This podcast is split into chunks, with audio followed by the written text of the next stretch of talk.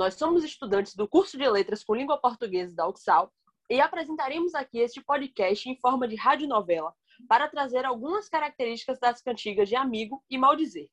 As cantigas utilizadas nesse podcast não são autorais. A cantiga Ai Flores de Verde Pino pertence a Dom Diniz e a segunda é autoral de Pero Larou, que foi adaptada para adequação no contexto da história que tratada. O nosso elenco é composto por é, Ariadne Santos como Elizabeth, Vitor Oliveira interpretando Bartolomeu e Lutero, as fofoqueiras Silvana e Esteva, interpretadas por Lisandra Reis e Rafaela Reiner, e, é claro, eu, Maria Clara Campos, como sua querida narradora.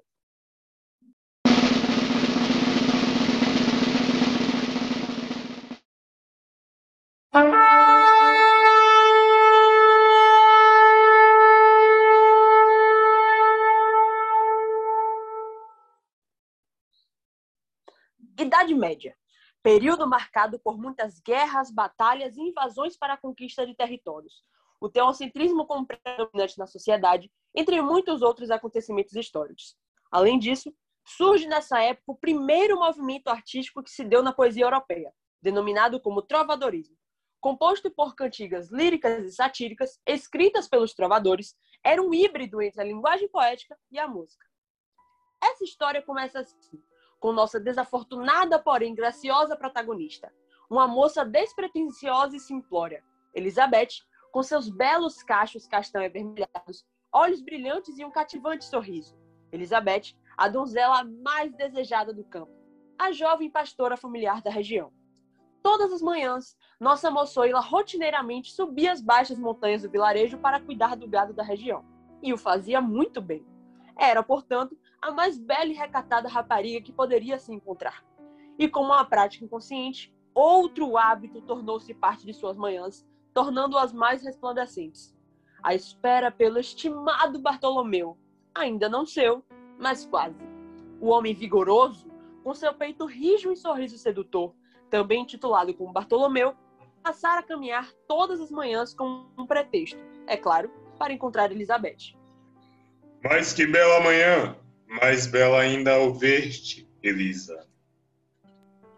Ora, Bartolomeu, tu deixaste-me encabulada. Elisa, como assim chamada somente pelos íntimos, e também no caso de alguns. Bom, não vamos acelerar nossa história. O fato era, Elizabeth tornava-se cada vez mais fascinada pelo galão.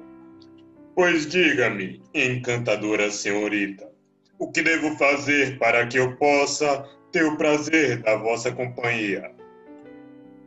Ficaria lisonjeada em ter-te ao meu lado. não diga isso, minha donzela. Meu pobre coração pode não aguentar tamanha emoção.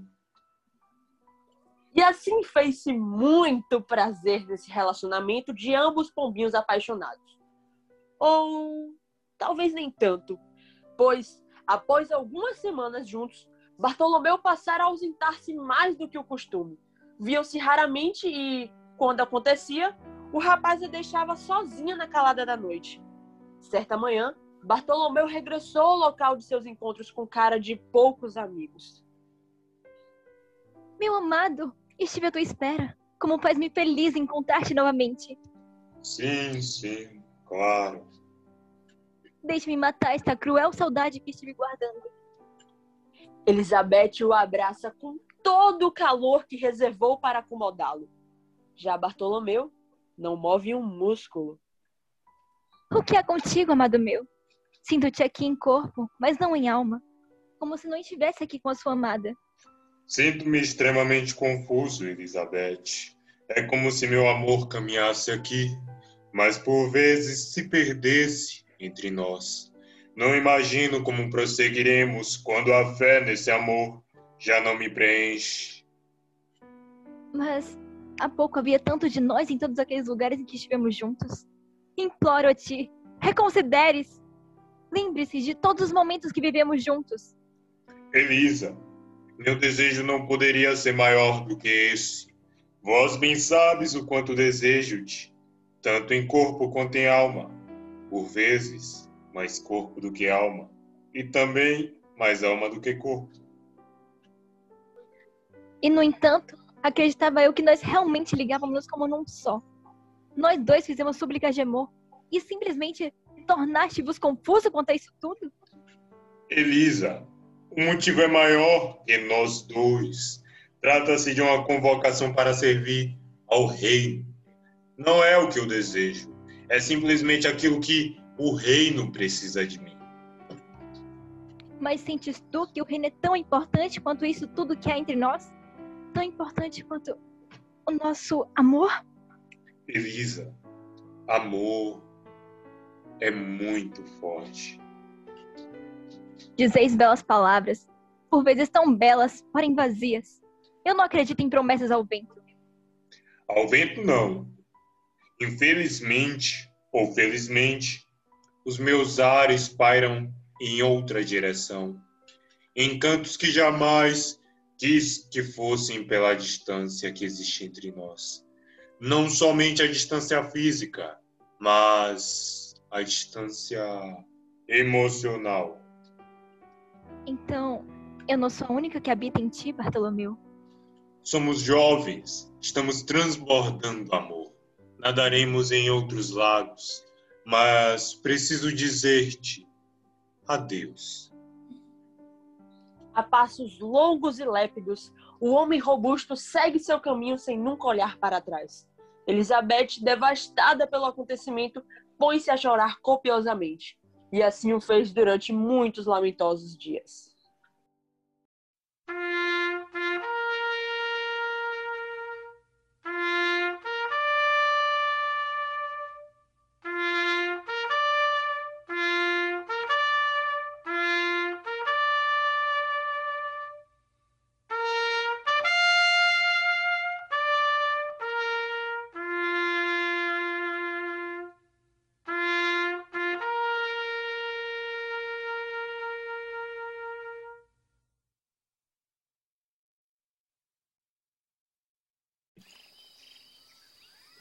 Elizabeth vivia sua vida no campo o melhor que podia viver. Porém, a dor do abandono era pungente de tal forma que nem mesmo o acalento das ovelhas que ela pastoreava era suficiente para transpor aquela dor sofrida pela nossa donzela dos campos. Lutero, um trovador conhecido por todos e amigo de Elizabeth, reconhecido particularmente por seus versos e cantigas que ecoam por todo o vilarejo, após voltar de uma viagem da França, encontra sua amiga inconsolável. Elisa, o que acontecestes com vós, Missê? Não compreendo o tamanho martírio. Logo tu, a donzela dos campos, iluminando os dias nossos de forma tão poderosa quanto o próprio sol, agora com a nuvem pesada pairando ao seu redor. Conte-me, minha amiga, faz-me teu confidente e dizes o que acontecestes. Lutero, amigo meu, não posso confessar-te quando nem mesmo compreendo. Após todas as juras que confessamos perante a lua e as estrelas, descartaram toda a minha devoção, tudo que eu prometi. Quem, Elisa? Quem te causaste tamanha aflição? Podes dizer-me? Sabes quem sou? E sabes melhor ainda que sou tão próximo de ti quanto a própria natureza que vos cercou toda a sua vida.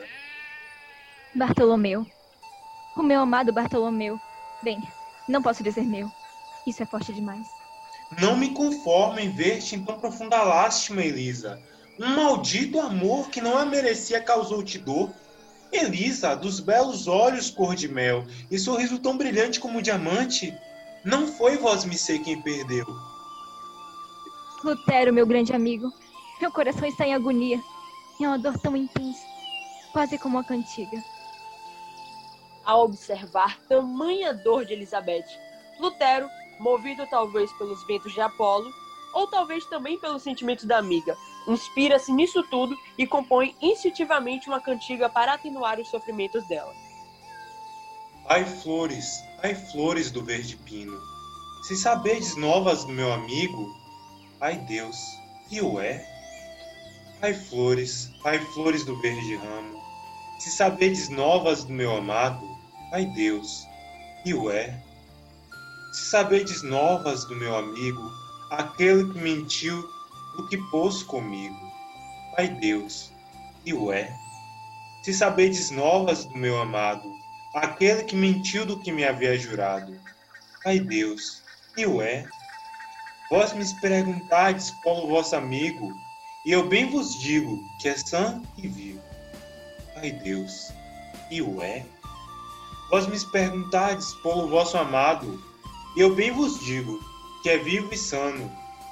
Ai Deus, e o é? E eu bem vos digo que é sã e vivo, e será vos canto prazo saído? Ai Deus, e o é?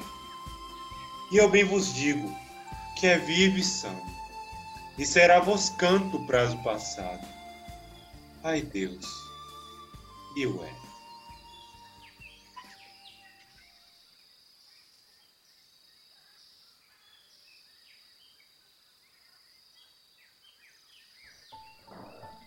Dias passando, Elizabeth prosseguia em desolação e Lutero perseverava ao seu lado apoiando-a.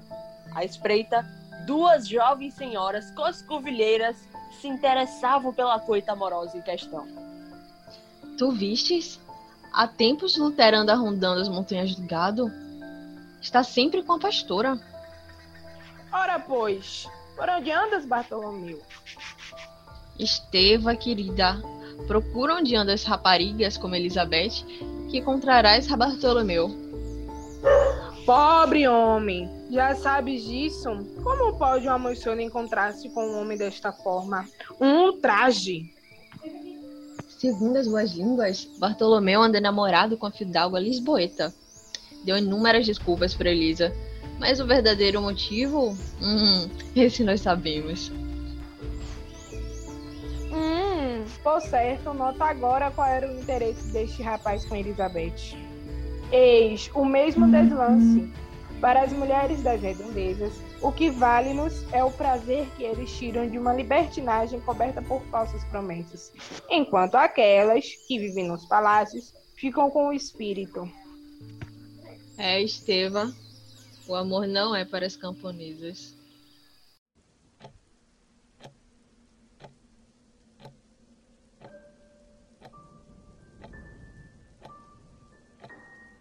Como todo pequeno vilarejo, as notícias voavam. Voavam tão depressa que o burburinho logo tratou de chegar aos ouvidos do jovem Bartolomeu. Na manhã seguinte, ele retornou ao vilarejo e aparentemente o nome da sua antiga senhora já não lhe referia uma boa feição. A fúria estava estampada em seu rosto. Aquele que mentiu do que me havia jurado? Como pode tal absurdo? A cada passo dado por Bartolomeu, o rapazote bravejava sobre as coisas que havia escutado. Como ela ousa disparar tantas calúnias sobre mim, quando tudo o que fiz foi ser sincero quanto ao que eu sentia? Ao chegar próximo da casa de Elizabeth, ele a encontra saindo para preservar a sua saudosa rotina bucólica. Oh, meu amado! O que te traz de volta? O amor ou o apego que sentes a tudo que nós tivemos? Nem mesmo amor, tampouco apego. Respeita-se e procuras o vosso respectivo lugar. Já que não é amor nem apego, vens com interesse de quê? Buscas uma noite de prazer? Talvez seja essa a vossa forma de resumir este fútil romance calhado entre nós. Neste mesmo momento, quase como uma galhofa do destino, Lutero surge em busca de sua companheira. Impulsivamente, Bartolomeu dispara para o trovador. E não serias tu, formidável trovador Lutero? Mostrarei-te o que é uma cantiga, meu caro. Diferente da sua moçoila, só trovo verdades. Sobre vós, Elizabeth, eu quero dizer verdade. E não já sobre o amor que tenho por vós. Elizabeth, bem maior é vossa estupidez do que a de quantas outras conheço no mundo, tanto na beleza quanto na maldade. Não vos vence hoje, senão a filha de um moleiro. E não vos amo, nem me perderei de saudade, por vós, quando não vos vi. Convenientemente, nossas vigias de plantão logo trataram de espalhar o chocante boato, que renderia altos murmúrios pela vila. Esteva, minha querida, parece que no final das contas boas línguas estavam certas mesmo. Elizabeth tem um ótimo gosto para homens e trovas em seu leito. Silvana, o que quiseste dizer? Vem.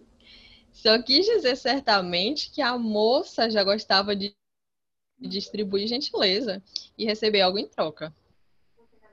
Ai de Bartolomeu. E veja só, enquanto ela dizia sofrer hum, pela suposta coita amorosa, pesava era a cabeça do pobre rapaz pelos coitos furtivos da moça.